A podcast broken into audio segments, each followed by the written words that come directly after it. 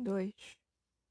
Do tempo inicial da viuvez, tempo do nojo, do luto fechado, com as memórias de ambições e enganos, de namoro e casamento, da vida matrimoni matrimonial de Vadinho e Dona Flor, com fichas e dados e a dura espera agora, sem esperança, e a incômoda presença de Dona Rosilda, com Edgar de Cocô ao violino, Caimi ao violão e Dr. Walter da Silveira com sua flauta encantada. Escola de Culinária Sabor e Arte. Receita de Dona Flor. Moqueca de siri. Aula teórica. Ingredientes. Para oito pessoas. Uma xícara de leite coco, puro, sem água. Uma xícara de azeite de dendê. Um quilo de siri. Para o molho, três dentes de alho. Sal ao gosto. O suco de um limão. Coentro, salsa, cebolinha verde duas cebolas, meia xícara de azeite, azeite de doce, um pimentão, meio quilo de tomates. Para depois, quatro tomates, uma cebola, um pimentão. Aula prática. Ralem duas cebolas, amassem o alho no pilão. Cebola e alho não emprestam, não empestam, não, senhoras. São frutos de terra perfumados. Piquem o coentro, bem picado. A salsa, alguns tomates, a cebolinha e meio pimentão. Misturem tudo em azeite doce e à parte ponham esse molho de aroma suculento. Essas tolas acham a cebola fedorenta. Não sabem elas dos odores puros? Vadinho gostava de comer cebola crua e seu beijo ardia. Lavem os ciris inteiros em água de limão. Lavem bastante, mais um pouco ainda, para tirar o sujo, sem lhes tirar, porém, a maresia. E agora a temperá-los, um a um no molho mergulhado, depois da frigideira, colocando um a um os ciris com seu tempero. Espalhem o resto do molho por cima dos ciris, bem devagar, que esse prato é muito delicado. Ai, era o prato favorito de Vadinho. Tome o de quatro tomates escolhidos, um pimentão, uma cebola, tudo por cima e em rodelas coloquem para dar um toque de beleza. No abafado por duas horas, deixem a tomar gosto. Levem depois a frigideira ao forno. E a ele mesmo comprar o siri mole, possuía freguês antigo, no mercado. Quando estiver quase cozido, só então junte o leite de coco e no finzinho o azeite de dendê, pouco antes de tirar do fogo. Ia provar o molho a todo instante. Gosto mais apurado ninguém tinha. Aí está esse prato fino, requintado da melhor cozinha. Quem o fizer pode gabar-se com razão de ser cozinheira de mão cheia. Mas se não tiver competência, é melhor não se meter. Nem todo mundo nasce artista do fogão. Era o prato predileto de Fadinho. Nunca mais em minha mesa servirei. Seus dentes mordiam siri mole, seus lábios amarelos no dendê. Ai, nunca mais seus lábios, sua língua, nunca mais, sua ardida boca de cebola crua. 1. Um. Ora, na missa de sétimo dia, oficiada por Dom Clemente Nigra na igreja de Santa Teresa, em volta à nave esplêndida, numa luz matinal azulada e transparente, chegada no mar da fronte, como se o templo fora um navio prestes a largar. A simpatia e a solidariedade expressas em comentários sussurrados dirigiam-se a Dona Flor, ajoelhada na primeira fila, antes de faltar toda em negro, mantilha de rendas emprestada por Dona Norma, escondendo-lhe os cabelos e as lágrimas, um terço entre os dedos. Mas os cochichos não a lastimavam por haver perdido o marido, e sim por tê-lo possuído. Dobrada no genuflexório, Nada ouvia Dona Flor. Como se ninguém mais estivesse no santuário, apenas ela, o padre e a ausência de Vadinho. Um rumor de beatas, de velhas ratas, de sacristia, de rançorosas inimigas da graça e do riso, se elevava junto com o incenso, num murmúrio ácido. Não valia nenhum vintém da reza, o renegado. Se ela não fosse uma santa, em vez de missa dava era uma festa, com dança e tudo, para ela foi uma carta de alforria. No altar, celebrando pela alma de Vadinho, Dom Clemente, macerado de vigílias sobre livros antigos, sentia na atmosfera mágica da manhã apenas despertada certas perturbações, auras maléficas, como se um demônio qualquer, Lúcifer ou Exu, mas provavelmente Exu, andasse solto pela nave. Por que não deixavam Vadinho em paz, não lhe permitiam descansar? Bem o conhecera Dom Clemente, Vadinho gostava de vir conversar no pátio do convento. Sentava-se sobre a muralha, contando histórias, nem sempre as mais condizentes com aqueles veneradas paredes, mas ouvidas com atenção pelo frade, curioso e solidário com toda a experiência humana. Havia no corredor entre a nave e a sacristia uma espécie de altar, e nele um anjo talhado em madeira, escultura anônima e popular, talvez do século XVII, e era como se o artista houvesse tomado vadinho de modelo. A mesma fisionomia inocente e de desavergonhada, a mesma insolência, idêntica ternura. Estava ele ajoelhado ante a imagem, bem mais recente e barroca, de uma Santa Clara, e para ela estendia as mãos. Certa ocasião, Dom Clemente levava Vadinho a ver o altar e o anjo. Queria saber se o boêmio dar-se-ia conta da parecença. Vadinho pôs-se a rir, apenas enxergou as imagens. Por que ris assim? perguntou-lhe o frade. Que Deus me perdoe, padre, mas não parece que o anjo está fretando a santa? Está o quê? Que termos são esses, Vadinho? Desculpe, Dom Clemente, mas é que esse anjo tem uma cara manjada de gigolô. Nem parece anjo. Espia o olho dele. Olha de frente. Voltando-se no altar para dar a bênção, as mãos levantadas, o sacerdote viu as beatas a resmungarem. Ali estava a perturbação, o maligno. Ah, boca de lama e maldade. Ah, fedidas e azedas donzelices, mesquinhas e cupidas, solteironas, e a comandá-las Dona Rosilda. Deus que as perdoe, pois infinita é sua bondade. A pobrezinha sofreu na mão dele, comeu pão que o diabo amassou, porque quis, não por falta de conselho meu. Não fosse tão assanhada, tivesse me ouvido. Fiz o que estava em minhas mãos. Perorava assim Dona Rosilda, mãe de Dona Flor, nascida para madrasta, tentando com denodo cumprir sua vocação. Mas ela estava com um bicho carpinteiro, estava de pito aceso. Deus me livre, não quis ouvir nada, se revoltou e encontrou quem apoiasse, casa para se esconder. Disse e olhou para o lado onde rezava Dona Lita, sua irmã, ajoelhada. Completou. Mandar dizer missa por aquele traste é jogar dinheiro fora.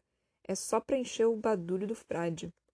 Dom Clemente tomou do turibulo e lançou incenso contra o fétido hálito do demônio a respirar pela boca das bestas. Desceu do altar, parou ante Dona Flor, colocou-lhe a mão afetuosa sobre o ombro, disse para ser ouvido pelo coro sinistro das velhas peçonhentas. Mesmo os anjos transviados têm seu assento ao lado de Deus em sua glória. Anjo, te esconjuro, era um demônio do inferno, rosnou Dona Rosilda.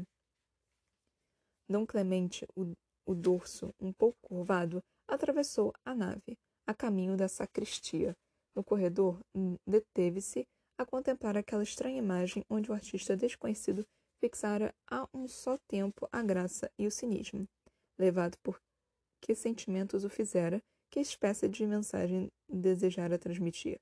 Possuído pelas paixões humanas, um anjo devorava com olhos devassos a pobre santa, olhos de frete, como dissera Vadinho em sua linguagem pitoresca, sorriso indecente, face deslavada, sem compostura, igual a Vadinho.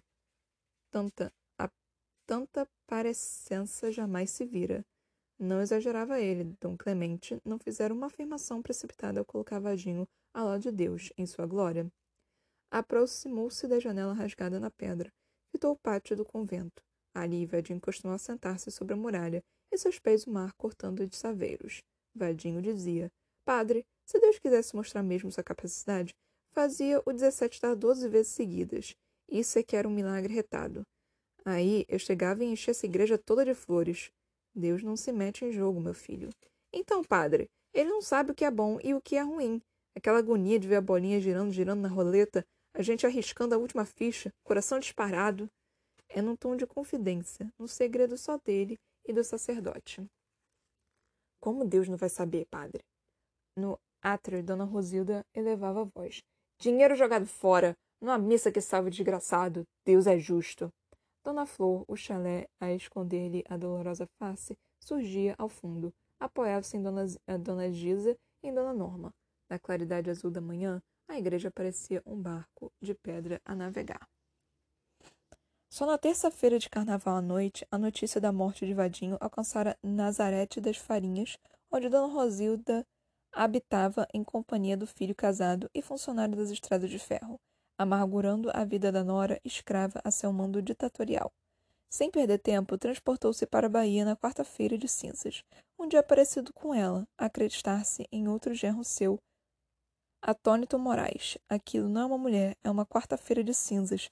Termina com a alegria de qualquer um.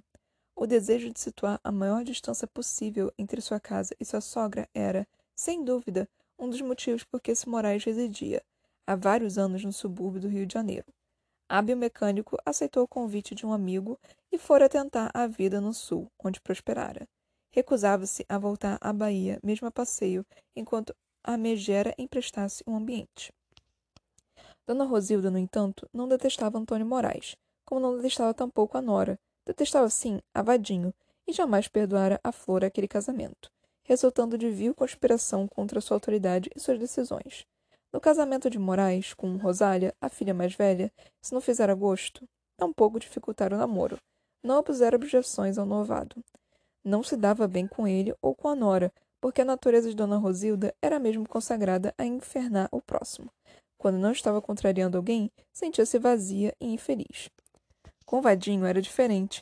Tinha-lhe aversão desde os tempos de namoro com Flor, quando descobrir a rede de logros e engodos em que a enleara o indesejável pretendente. Tomara-lhe ódio para sempre. Não podia ouvir-lhe sequer o nome. Houvesse polícia nessa terra e aquele canalha estaria na cadeia. Repetia se lhe falava no genro, se lhe pediam notícias do Valdevinos ou mandavam-lhe lembranças. Quando visitava Dona Flor, de raro em raro, era para infernar-lhe o dia, não tendo outro assunto senão as trampolinagens de vadinho, sua existência libertina, sua vergonhosa crônica, escândalo cotidiano e permanente. Ainda da, ama, da ama, amurada do navio de, desatava a boca de azedumes, ao gritos para Dona Norma, no caso da baiana, a esperá-la, a pedido de Dona Flor. Enfim, o excomungado bateu as botas, hein? paquete estava atracado, repleto de uma impaciente população de viajantes, atravacados de pacotes, de cestas, de sacolas, de embrulhos, os mais diversos, contendo frutas, farinha de mandioca, inhame e aipim, carne de sol, chuchu e abóboras. Dona Rosilda desembarcava a vociferar.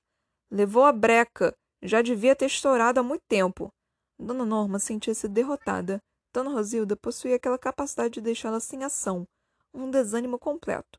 Amanhecera a prestativa vizinha no pequeno cais, transpirando consolação no rosto bondoso, pronta para animar uma sogra em luto e em lágrimas, para em dueto lastimarem a precariedade das coisas desse mundo. Hoje se está vivo e saltitante, amanhã no caixão de defuntos. Recolhera as lamúrias de Dona Rosilda. Servir-lhe-ia o lentivo da resignação à vontade de Deus. Ele sabe o que faz. Juntas debateriam a mãe e a amiga íntima, a propósito de nova condição de Dona Flor, viúva só no mundo e ainda tão jovem. Para isso, viera Dona Norma preparada. Gestos, palavras, atitudes, e tudo sincero e sentido. Não havia jamais em sua maneira de ser e agir a menor parcela de representação. Dona Norma sentia-se um pouco responsável por todo mundo. Era a providência do bairro, uma espécie de ponto-socorro das imediações. De toda a vizinhança acudiam à porta de sua casa, a melhor casa da rua, só a dos argentinos de fábrica de cerâmica e dos Bernabóis podia com ela comparar-se, talvez um pouco mais luxuosa. Vinham por empréstimo do sal e da pimenta a louça para almoços e jantares e a peças de vestuário para festas. Dona Norma, mamãe mandou perguntar se a senhora podia emprestar uma xícara de farinha do reino que é para um bolo que ela está fazendo. Depois manda pegar. Era Ninha, a filha mais jovem do Dr. Ives, vizinho próximo, cuja esposa, Dona Emina, cantava canções árabes acompanhando-se ao piano. Mas, menina, sua mãe não foi no mercado ontem? Eta, mulher mais esquecida. Uma xícara basta? Diga a ela que, se quiser mais, mande buscar. Ou bem era o moleque da residência de Dona Amélia, com sua voz esganiçada, Dona Norma, a patroa mandou pedir a gravata preta de seu Sampaio e de laço de borboleta, que é de seu Ruas e traço roeu. Quando não apareceu Dona Risoleta, dramática com seu ar de macerada. Nominha, acuda pelo amor de Deus. O que é, mulher? Um bêbado se plantou na porta da casa. Não há jeito de sair. O que é que eu vou fazer? Lá ia Dona Norma, reconhecia sorridente. Ora, é Bastilão Cachaça, gente minha. Vambora, Baixão. Sai daí, vai tirar uma soneca na garagem lá de casa. E assim o dia inteiro, bilhetes pedindo dinheiro emprestado, chamando urgente para acudir um doido, atender um enfermo e os fregueses das injeções. Dona Norma fazia concorrência gratuita aos médicos e às farmácias, sem falar aos veterinários, pois todas as gatas das cercanias vinham dar cria nos fundos de sua casa. Ali não lhe faltava jamais assistência e alimento. Distribuía amostras de remédios, fornecidos pelo Dr. Ives. Cortava vestidos e moldes. Era diplomada em corte e costura. Escrevia cartas para o pessoal doméstico. Dava conselhos, ouvia lamentações. Secundava projetos matrimoniais. Chocava namoros. Resolvia os mais diferentes problemas. Sempre alvoraçada, levando Zé Sampaio a concluir. É uma caga voando. Não tem paciência nem para sentar no aparelho e metia o dedo grande na boca, resignado. Preparara-se a boa vizinha para acolher uma latimosa dona Rosilda, em seu peito a abrigar e confortar. E a outra lhe saía com aquele contrassenso absurdo, como se a morte do genro fosse notícia festiva. Lá vinha ela descendo a escada, numa das mãos o clássico embrulho de farinha de Nazarete, bem torrada e oleosa além de uma cesta onde se movia indócil uma corda de caranguejos adquirida à borda. Na outra, a sobrinha e a maleta. Ainda bem pensou Dona Norma. Não era a mala grande indicativa de demora, era o pequeno baú de madeira das viagens rápidas, uns poucos dias até a outra. Adiantou-se para ajudá-la e para dar-lhe a cerimônia abraço de pêsames. Por nada no mundo deixaria de cumprir o triste dever das condolências. Meus pêsames. Pêsames? A mim? Não, minha cara, não espere sua, civiliza... sua civilidade. Por mim, já podia ter esticado há muito tempo. Não sinto a falta. Agora passo bater no peito e dizer de novo que na minha família não tem desclassificado nenhum. Que vergonha, hein? Escolheu para morrer no meio do carnaval, vestido de máscara, de propósito. Parava ante Dona Norma, descansava a maleta, a cesta e o pacote no chão para melhor examinar a outra, medi-la de alto a baixo e dizer-lhe um elogio velhaco. Pois sim, senhora. Não é para lhe gabar, mas vós me se engordou um bocado. Está bonitona, moderna, gorda de fazer gosto. Benza-te Deus e te livre de mal olhado. Ajeitava a cesta de onde os caranguejos tentavam fugir. Persistia renitente. Assim é que eu gosto. Mulher que não liga para besteira de moda. Essas que andam por aí fazendo regime para emagrecer, termina tudo ticica. Vós me ser... Não diga isso, dona Rosilda. E eu que pensei que estava mais magra. Fiquei sabendo que estou gramando um regime daqueles brabos. Cortei o jantar. Tem um mês que não sei o gosto de feijão. Dona Rosilda voltou a considerá-la com um olho crítico. Pois não parece. Ajudada por Dona Norma, recuperou os embrulhos. Embicavam para o elevador Lacerda, Dona Rosilda a matracar. E seu Sampaio? Sempre metido na cama? Nunca vi homem mais sem graça. Parece um cachorro velho. Dona Norma não gostou da comparação. Sorriu no protesto. É o gênio dele que é assim mesmo, esmorecido. Dona Rosilda não era mulher de desculpar as fraquezas humanas. Desconjuro, um marido engajento, como o seu deve ser um castigo. O meu, o finado Gil, bem, não vou dizer que valesse grande coisa, não era nenhum santo. Mas em comparação com o seu, ah, minha filha, eu lhe digo, se fosse eu, não tolerava não. Um homem que não sai, não vai a parte nenhuma, emburrado, dentro de casa. Dona Norma tentava repor a conversa na, na sua trilha lógica. Afinal, Dona Rosilda perdera um gerro, por isso viajar à capital.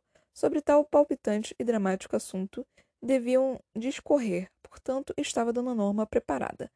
Floranda, muito triste e abatida, sentiu demais. Porque uma pamonha, uma toleirona, sempre foi, nem parece minha filha. Saiu ao pai. Voz Messê não conheceu o finado Gil. Não é para me levar, não, mas um homem de casa era eu. Ela não pirava nem mugia, quem resolvia tudo era essa sua criada. Flor puxou a ele. Saiu molenga, sem vontade. Senão, como ia aguentar tanto tempo tal do marido que arranjou? Dona Norma considerou para si mesma que, se o finado Gil não fosse ele também um banana, um molenga sem vontade, certamente não teria suportado por muito tempo tal esposa, e lastimou a sorte do pai de Dona Flor. E é de Dona Flor, agora ameaçada de constantes visitas da mãe, capaz até, quem sabe, de vir residir com a filha viúva, corrompendo a atmosfera cordial do Sodré e, e redondezas. No tempo de Vadinho, quando Dona Rosilda aparecia, eram as carreiras. Em rápidas passagens, o indispensável para falar mal do genro e empreender o caminho de volta antes do maldito surgir com suas graçolas de mau gosto. Porque com Vadinho, Dona Rosilda nunca levara vantagem, jamais o dominara, nem sequer conseguia deixá-lo nervoso e irritado. Apenas a enxergava a cochichar, era tomado de risos, demonstrando a maior satisfação, como se a sogra fosse sua visita preferida, o preferida, o Pulha. Olha quem está aí, minha santa sogrinha, minha segunda mãe, esse coração de ouro, essa pomba sem fel, e a linguinha como vai, bem afiada? Sente aqui, minha santa, junto de seu genrinho querido, vamos vasculhar o lixo, o lixo da Bahia. E ria aquela sua risada sonora e alegre de um homem ladino e satisfeito com a vida. Se tanto título a vencer, tanta dívida espalhada, tanta apertura de dinheiro e tanta urgência de numerário para as apostas não conseguiam entristecê-lo, nem exasperá-lo, como poderia Dona Rosilda alimentar esperanças? Por isso o odiava, e pelo que ele lhe fizera nos primeiros tempos do namoro. Numa rabanada raivosa, abandonava o campo de batalha, tangida pelo riso de Vadinho. Ia vingar-se em Dona Flor, acusando-a rua afora, em agitados comícios. Nunca mais ponha os pés nessa casa, filha amaldiçoada.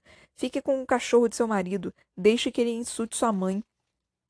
Esqueça o leite que mamou. Vou embora antes que ele me bata. Não sou igual a você que gosta de apanhar.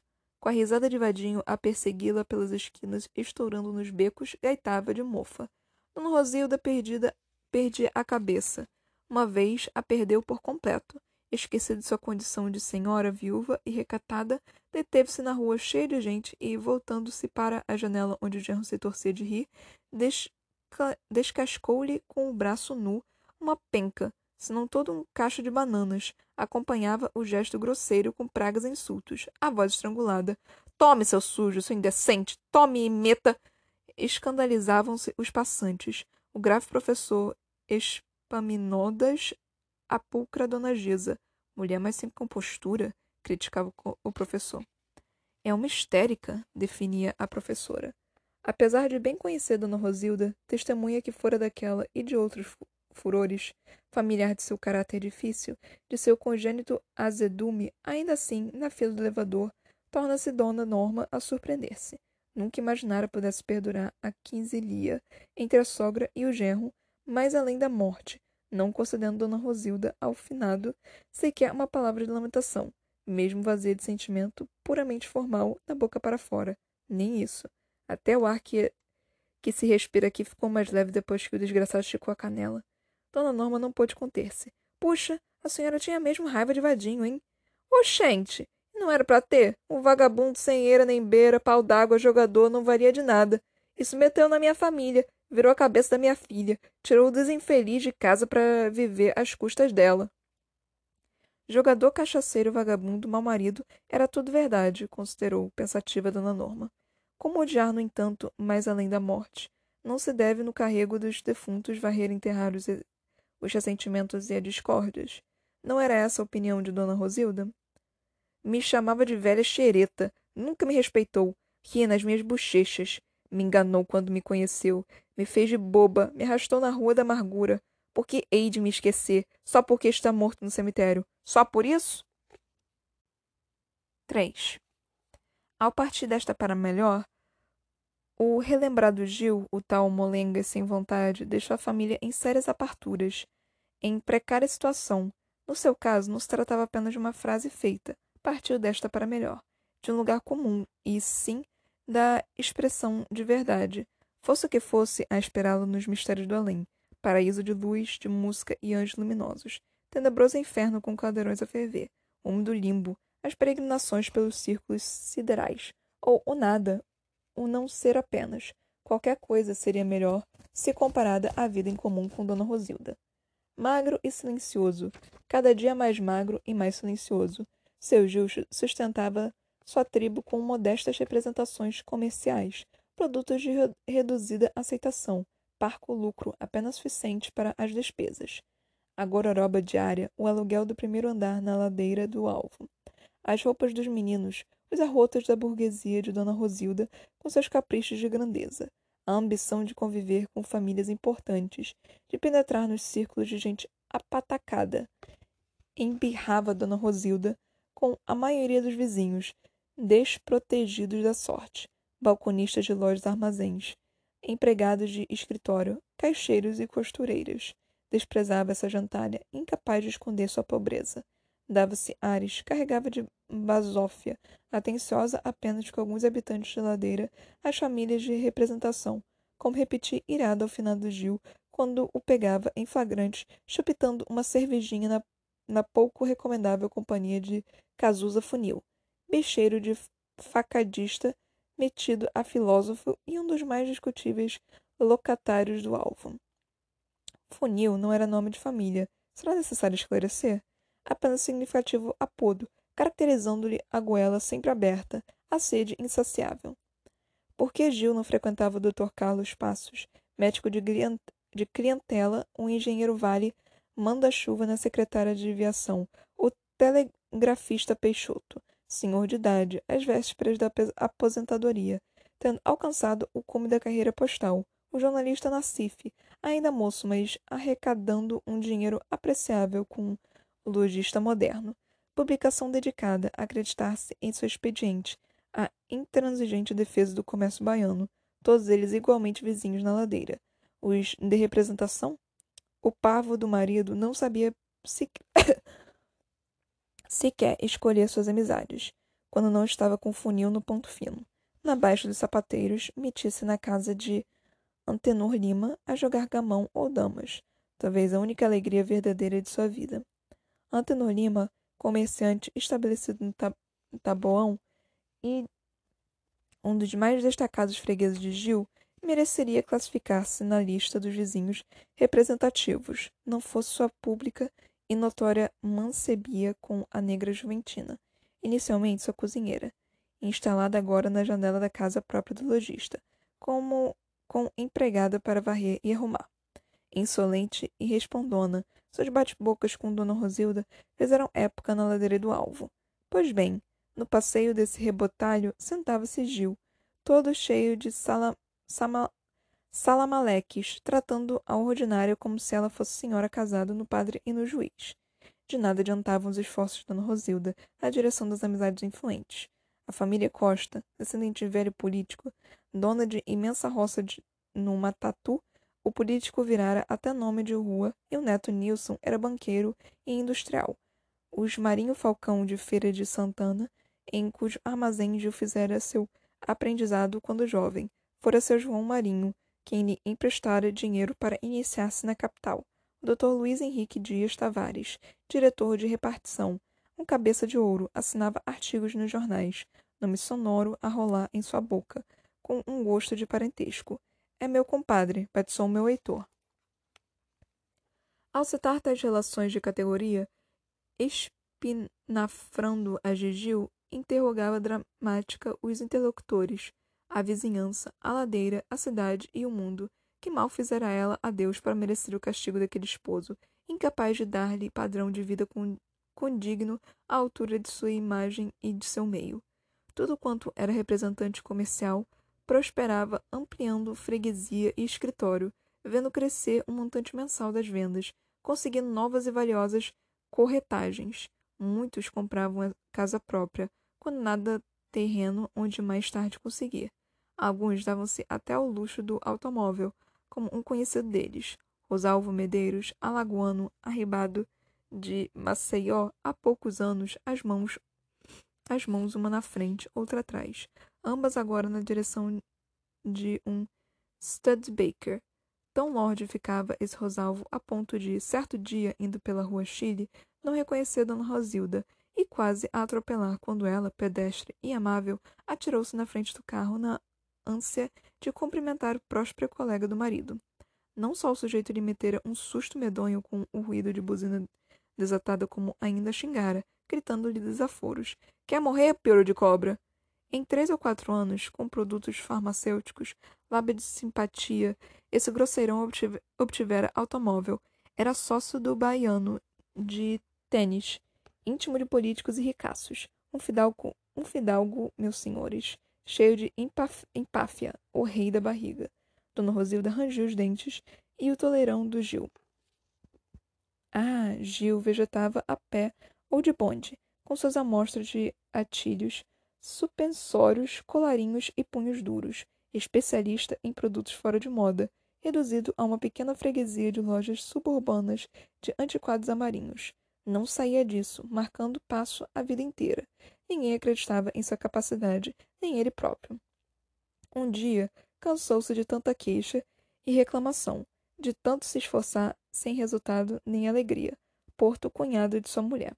Marido de Lita, irmã de Rosilda, dava a ele também um murro safado para viver, ensinando desenho e matemática a rapazes num estabelecimento estadual para artesãos, nas lonjuras de Paripe. De trem, todos os dias de manhã cedinho, levantando-se com o sol, regressando ao fim da tarde. Mas aos domingos, saía pelas ruas da cidade com uma caixa de tintas e pincéis a pintar coloridos ca casários e tirava daquela ocupação tanta alegria a ponto de jamais ter sido visto de mau humor ou melancólico. Também casara-se com Lita, e não com Rosilda. E Lita, o oposto irmã, era uma santa mulher, cuja boca jamais se abrira para falar mal de vivente ou criatura. Gil, nem mesmo no jogo de damas ou de gamão, obtinha progressos, e Antenor Lima só o aceitava de parceiro quando o outro mais forte não aparecia. Quanto a seu Zeca Serra, campeão de ladeira, nem assim nem para matar o tempo, não tinha graça disputar com um tabuleiro tão medíocre, descuidado e desatento. E ainda por cima, Dona Rosilda exigira sua definitiva ruptura com Cazuza Funil, quando o amigo, muito por baixo, recém-saído do chilindró, perseguido e processado como contraventor, mais carecia de solidariedade. E ele, Gil, calhorda completo, cortava esquinas para evitá-lo, submisso às ordens da esposa. Concluiu de nada adiantar sua sacrificada labuta. Aproveitou uns dias de inverno mais úmido para adquirir uma pneumonia barata nem sequer numa pneumonia dupla, ironizou o Dr. Carlos Passos, e emigrou para o astral, silenciosamente, numa tosse discreta e tímida. Fosse outro, e poderia ter escapado, ter vencido a doença, pouco mais do que uma gripe. Gil, porém, estava cansado, tão cansado. Não se dispunha a esperar doença séria e grave. Além do mais, não tinha ilusões. Doença de qualidade, importante, moléstia da moda, cara, falada nos jornais, não chegaria para ele. O melhor era mesmo contentar-se com sua mesquinha pneumonia. Assim o fez, e sem se despedir, faltou com o corpo, descansou.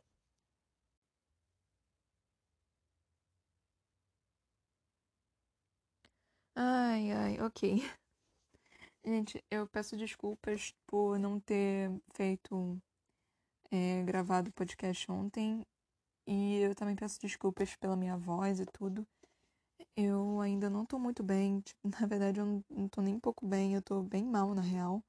Eu tô, tipo, bem deprimida. Chorei bastante hoje. Tô realmente muito, muito, muito mal. Mas eu tenho que gravar, né, gente? Tipo, por mais que eu não esteja ganhando dinheiro nem nada com isso, por mais que tenha só uma pessoa me ouvindo e tudo mais, eu tenho que continuar, né?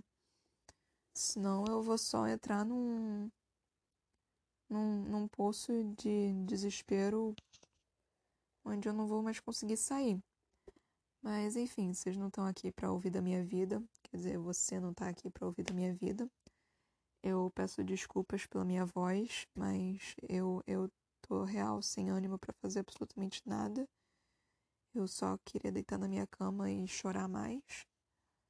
Mas vamos tentar falar aí algumas das coisas que está acontecendo no Dona Flor e seus dois maridos.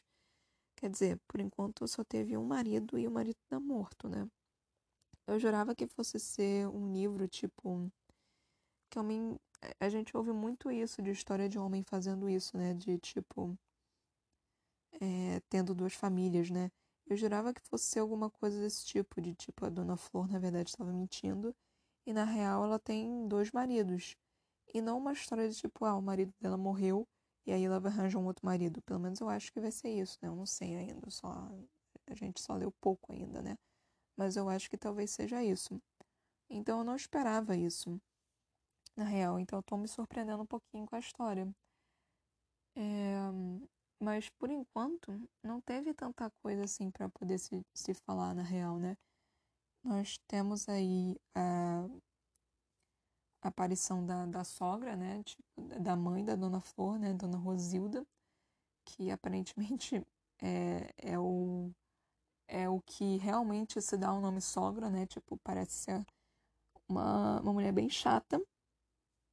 Quer dizer, eu não sei exatamente a que ponto nós poderíamos chamá-la de chata e a que ponto nós poderíamos chamá-la de.